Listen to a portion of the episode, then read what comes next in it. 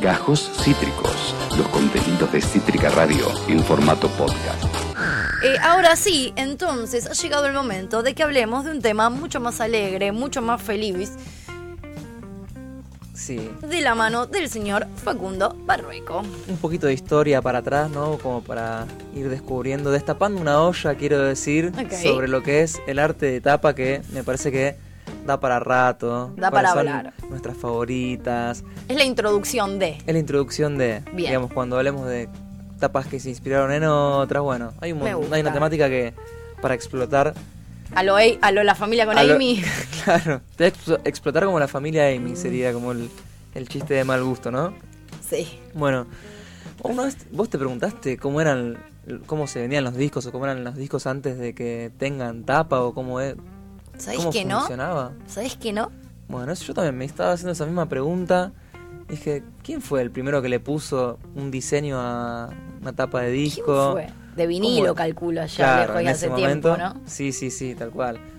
Más que nada, hoy en día es imposible imaginar, eh, digamos, una canción o un single Ya hasta O los un singles álbum. vienen ahora con Tal cual, hoy en día Diciendo, ya sí. con lo digital no hace falta ni tener el, tal cual. el formato físico, sino que cualquier imagen acompaña a una pieza musical, ¿no? Tal cual. Así que bueno, eh, vamos a investigar un poquito. Acá el nombre clave es, eh, es una persona que se llama Alex. Ahora vamos a ir Mm. entrando de a poquito. Alex Steinweiss. Ok, no, no, no siento haber escuchado ese nombre nunca. No, no, no ¿Puede está ser? tan, tan conocido el asunto. Mira, Hay que arrancar a decir primero que en la década de 1890 sí. eh, los discos eran de otro material. 1890, ¿Viste, guau. ¿Viste lo cuando te dicen los discos de pasta? Sí. Bueno, realmente eran así. Eran un, pro- era un producto que era como muy de- eh, degradable. Ok. Que capaz lo usabas y se te caía, se te hacía mierda porque era como una pasta dura Literal. que solamente se escuchaba de un solo lado. Ok.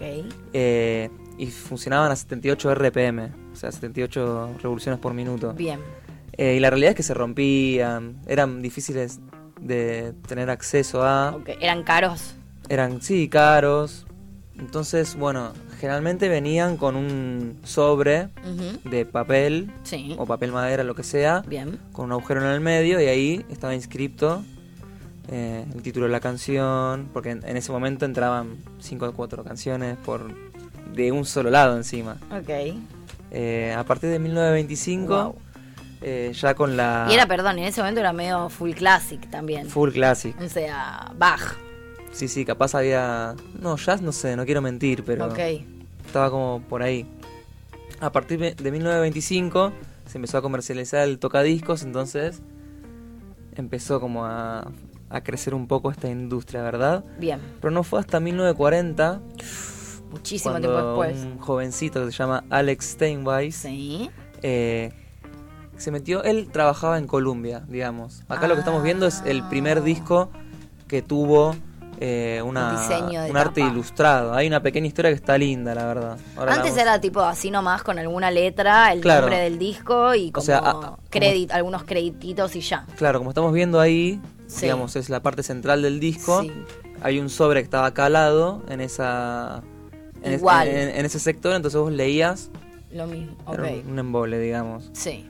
Bueno, Alex nació el 24 de marzo de 1917 en Brooklyn. Ajá. Era hijo de un diseñador eh, de zapatos polaco y de una costurera de Letonia. Esa. Siempre estuvo interesado en El el, en mundo de el la dibujo y música. la pintura. Ok.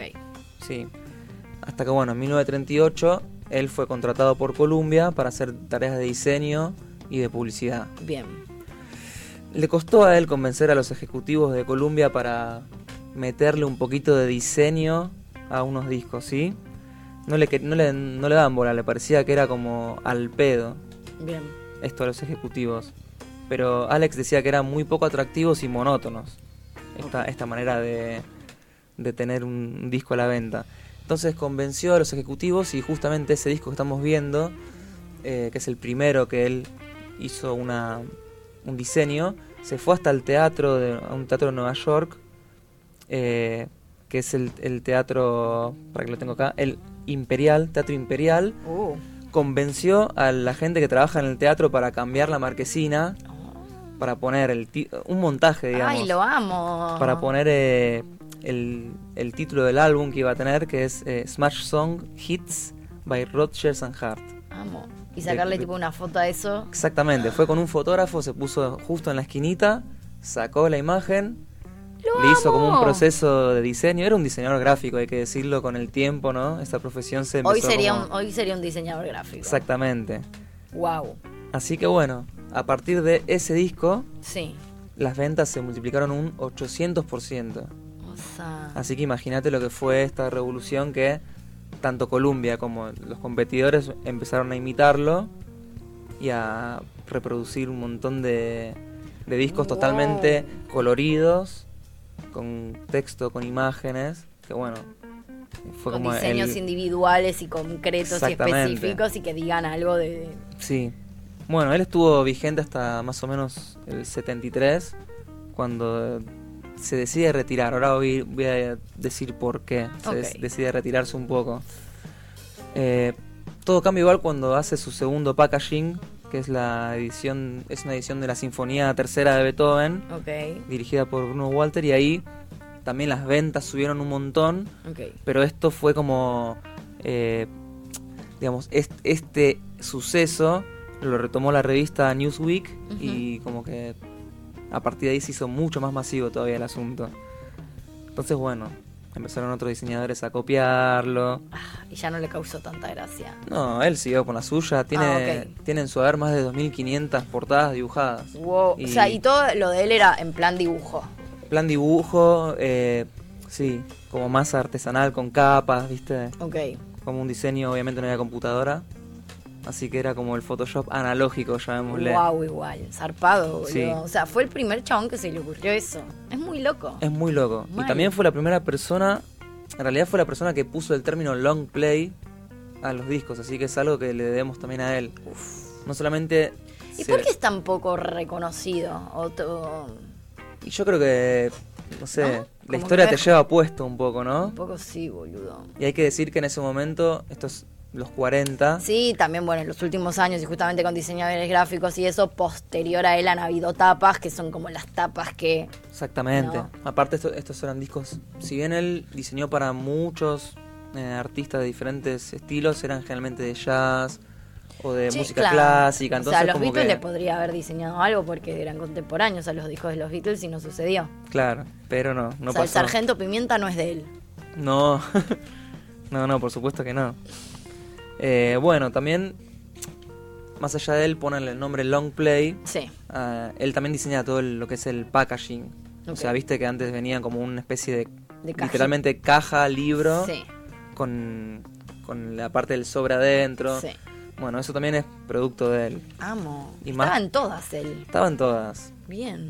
Y más cuando empezó ya a, a estar estandarizado el vinilo en, en- en otro material y en 33 revoluciones por minuto. Que es como que ya puedes escuchar lo de los dos lados. De ahí surge lo de long play, digamos. Bien. Eh, bueno, ya te digo, él estuvo vigente hasta los 70, que yo creo que porque justamente por esto de que empezó a tomar mucha rele- relevancia la fotografía Sí.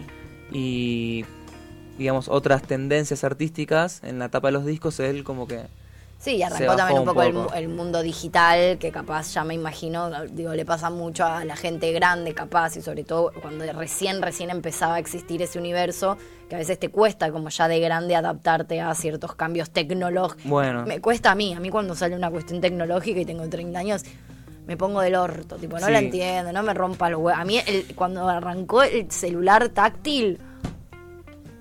Era como, mat- o sea, matame. Dame un Blackberry, ¿no? Matame ayer, dame un Blackberry, boludo, tal cual. Me, me- me costó mucho. No me imagino una persona, todo, todo el universo de diseño gráfico digital. sí, ni hablar. Aparte él también era más de tendencia art deco o geométrico, ¿viste? Entonces Sí. cuando empezó el tema del minimalismo y la fotografía, es como que dijo, ¿sabes qué? Yo me voy a Florida con ¿Sabes mi que esposa. este tren me medio que me bajo? Claro, me voy ahí a pasar mi pseudo retiro, más allá de que él después siguió laburando en otras cosas, hizo diseño de producto, eh, portadas de libros, hizo un montón de cosas, la verdad, hasta que bueno, falleció un 18 de julio del 2011, Mira. a los 94 años, Ah, ah, bueno. y sí, Le dio vivió duro. bien. Esas que estamos viendo por él son algunas de sus. Exactamente, esto es todo un... ¿ves? Capo, Louis claro, Armstrong, por Armstrong. ejemplo, hizo, ya te digo... Muy más- buena igual, boludo. Claro. Sí. Pero era, era todo también muy dibujo. Muy dibujo, Claro. sí, papel, eh, mucho collage también sobre el final de su carrera, digamos. Ah, Claro. claro. Sí No, que- está buenísimo, pero claro, en un momento empezó otra Sí. movida. Sí, sí, también él inventó una tipografía que yo la he visto por ahí dando vueltas en, en el Word. ¿Ok? Eh, también, bueno, vi- vivió un tiempo de Que eso. se llama Ah, como él. Sí, se llama como él. Eh, por acá la tenía escrita. Se Ah. llama Steinway's Scroll, que es como su apellido, ¿no? Me encanta. Sí, se metió un poco en el cine, eh, haciendo, diseñando los créditos de, la- de películas, pósters. No, un estuvo- capo total. Estuvo a pleno, el Sí, mirá. muchachito. Y acá Darkseid 2 de Moon se copió. Eh, bueno, eso, es- eso te iba a decir. Este es uno de sus diseños, que es el concierto de piano número 5 de Beethoven, de Emperor, es, no sé, un, Sí, un sí. tipo, Ujú. que también sirvió como referencia para, para el álbum de 1973 de Dark Side of the Moon. Y sí, claramente, mirá. Claramente.